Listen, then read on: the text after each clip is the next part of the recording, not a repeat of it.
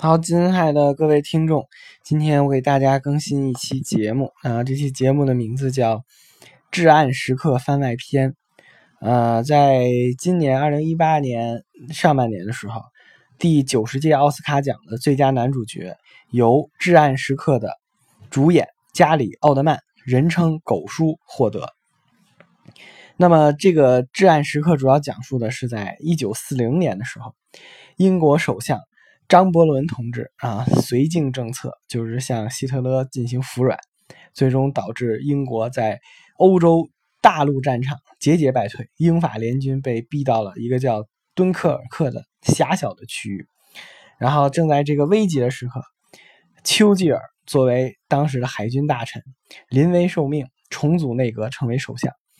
在重组内阁的时候呢，内阁成员内部有很多是主和派。不主张跟希特勒进行正面的应对，同时呢，国王乔治六世当时也不是很信任丘吉尔，所以呢，在内忧外患的情况下，啊，丘吉尔率领了英国人民积极抵抗纳粹的进攻，最终取得了这个二战的胜利。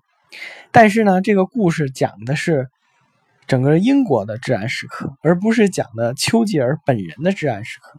丘吉尔本人的至暗时刻是发生在二战胜利快要胜利的时候，就在一五一九四五年七月份，欧洲战场的这个二战已经结束了，但是呢，世界范围之内的呢还没有结束。比如说，当时日本就还没有投降啊，这个时候呢。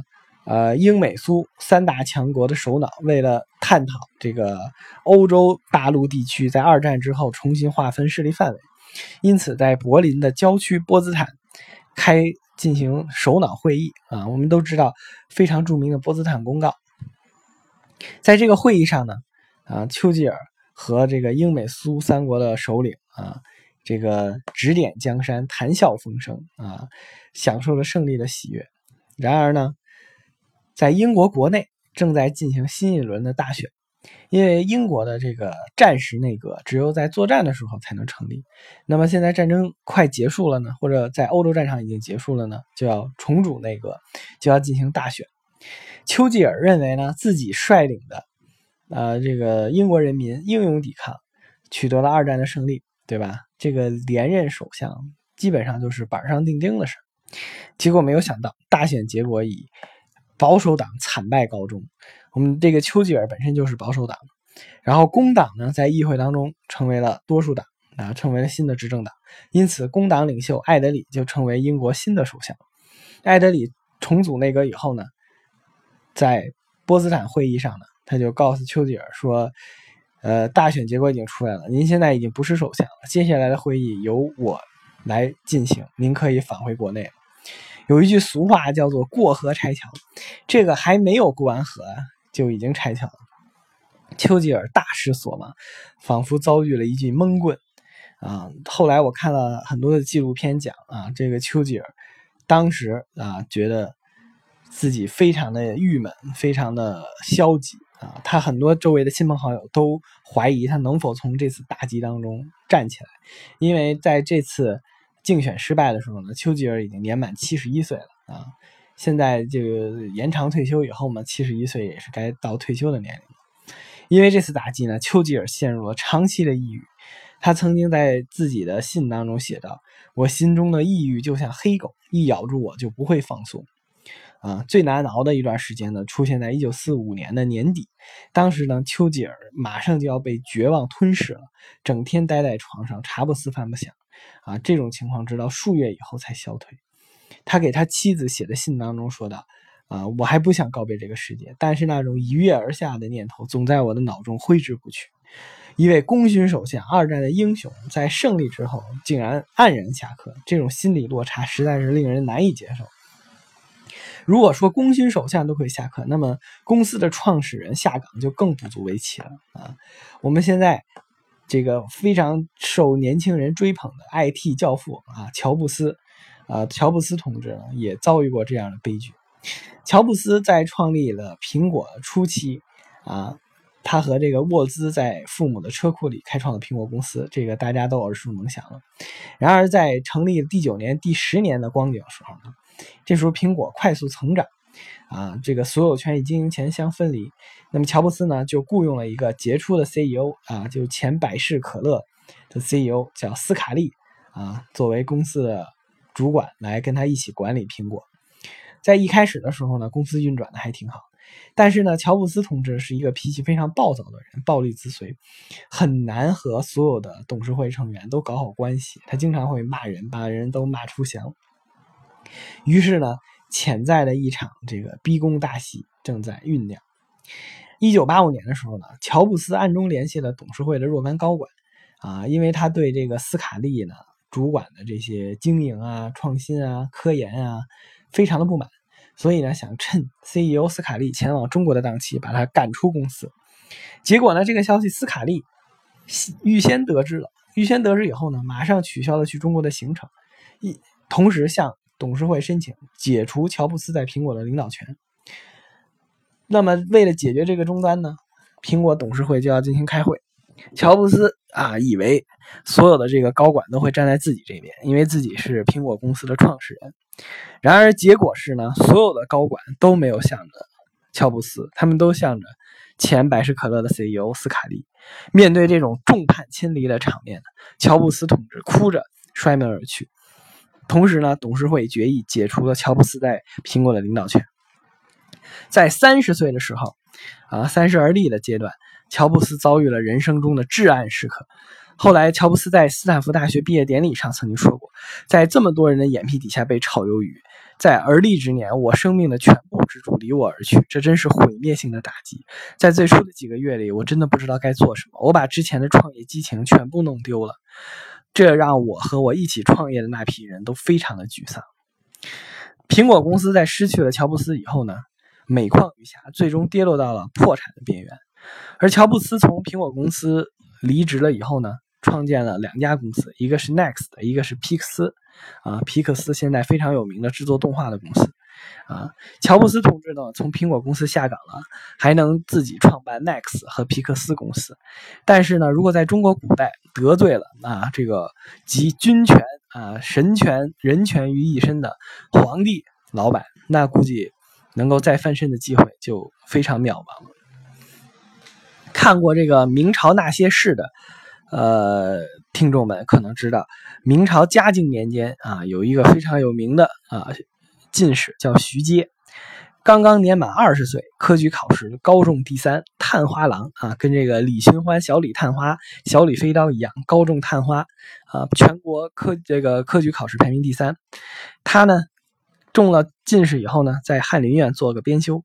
当时的内阁首辅啊，就相当于宰相嘛，相当于现在的这个呃公司的 CEO 啊。内阁首辅是张聪啊。张聪同志呢，权倾朝野啊，深得嘉靖皇帝的喜欢。由于权力太大了呢，那么他就要为所欲为，对吧？这个因此呢，他就以减少国家开支为噱头。啊，建议皇帝取消了孔子的王号，削减祭祀孔子的规格。满朝文武呢都敢怒而不敢言，不敢表态，因为他是内阁首辅，权倾朝野。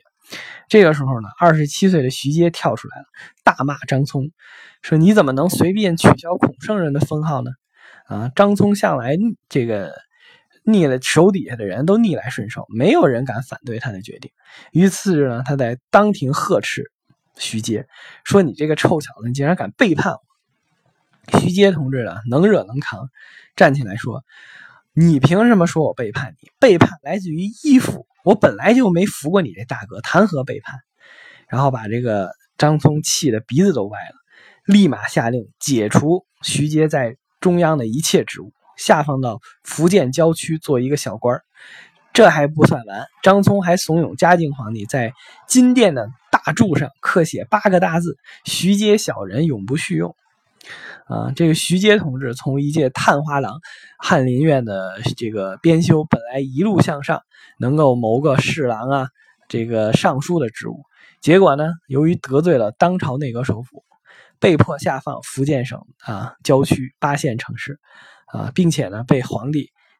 定为小人啊，刻在了大金殿的柱子上啊。徐阶小人永不许用，未来的这仕途基本上说一片渺茫。那么刚才呃，我们讲了三个啊，丘吉尔啊乔布斯和徐阶的至暗时刻。那么至暗时刻以后呢，他们三个人都干了什么呢？首先啊，身患抑郁症的丘吉尔在呃首相潜心撰写二战回忆录啊。我们知道后来丘吉尔获得了诺贝尔文学奖啊，没获得和平奖，获得诺贝尔文学奖啊。他的诺贝尔文学奖呢获奖的理由呢，就是撰写了二战回忆录啊。乔布斯同志呢，在 Nex 公司制作了世界上第一部 3D 电影《玩具总动员》啊。而他在 Nex 开发的这些技术呢，后为后来成为了苹果公司重新崛起的核心。被皇上定义为小人的徐阶，在福建郊区任职期间，审理冤狱，让三百多名无辜受害者沉冤昭雪。同时呢，创办乡学啊，就当时的小学，捣毁淫词，逮捕了当地的黑社会人员一百多人。啊，斗转星移啊，多年之后，我们三位主人公分别走出了他们人生的至暗时刻。一九五一年，英国重新大选，英国人民修正了自己之前的错误，保守党当选为执政党，丘吉尔再次当选首相，唐宁街十号又一次出现了最为火爆的 V 字。二十世纪末的时候，英国人民票选本国历史上最伟大的人物，丘吉尔超越了莎士比亚、牛顿、达尔文等巨星，成为第一啊！一九九七年的时候呢，乔布斯重回苹果。相继推出了 iPod、iPhone、iPad 等爆款产品，令广大粉丝纷纷割肾购买。苹果公司一举成为了全球市值最大的公司。徐阶同志由于在福建郊区呢办理冤案，官声斐然啊，逐渐升任了浙江按察使、江西按察使、国子祭酒、礼部侍郎、吏部侍郎等职务，最终进入了内阁，隐忍十年，斗倒了奸臣严嵩。成为大明王朝内阁首辅，啊，成为大明王朝除皇帝以外啊最具权力的这个宰相。他改革吏治，平反冤案，提拔了后来的张居正啊。我们看过万历十五年的都知道啊。最终，徐阶在八十一岁的高龄逝世，获得万历皇帝赠太师，谥号文贞。由我们三个主人公的走出至暗时刻呢，我们可以看到啊这个。小人得志不见得能长久，英雄铩羽也有可能只是潜龙勿用。时间会拨乱反正啊，历史会试炼出真金。有才能、有志向的人呢，即使屡受打击，依然能够东山再起。丘吉尔曾经说过：“没有最终的成功，也没有致命的失败，只有继续向前的勇气。”非常感谢。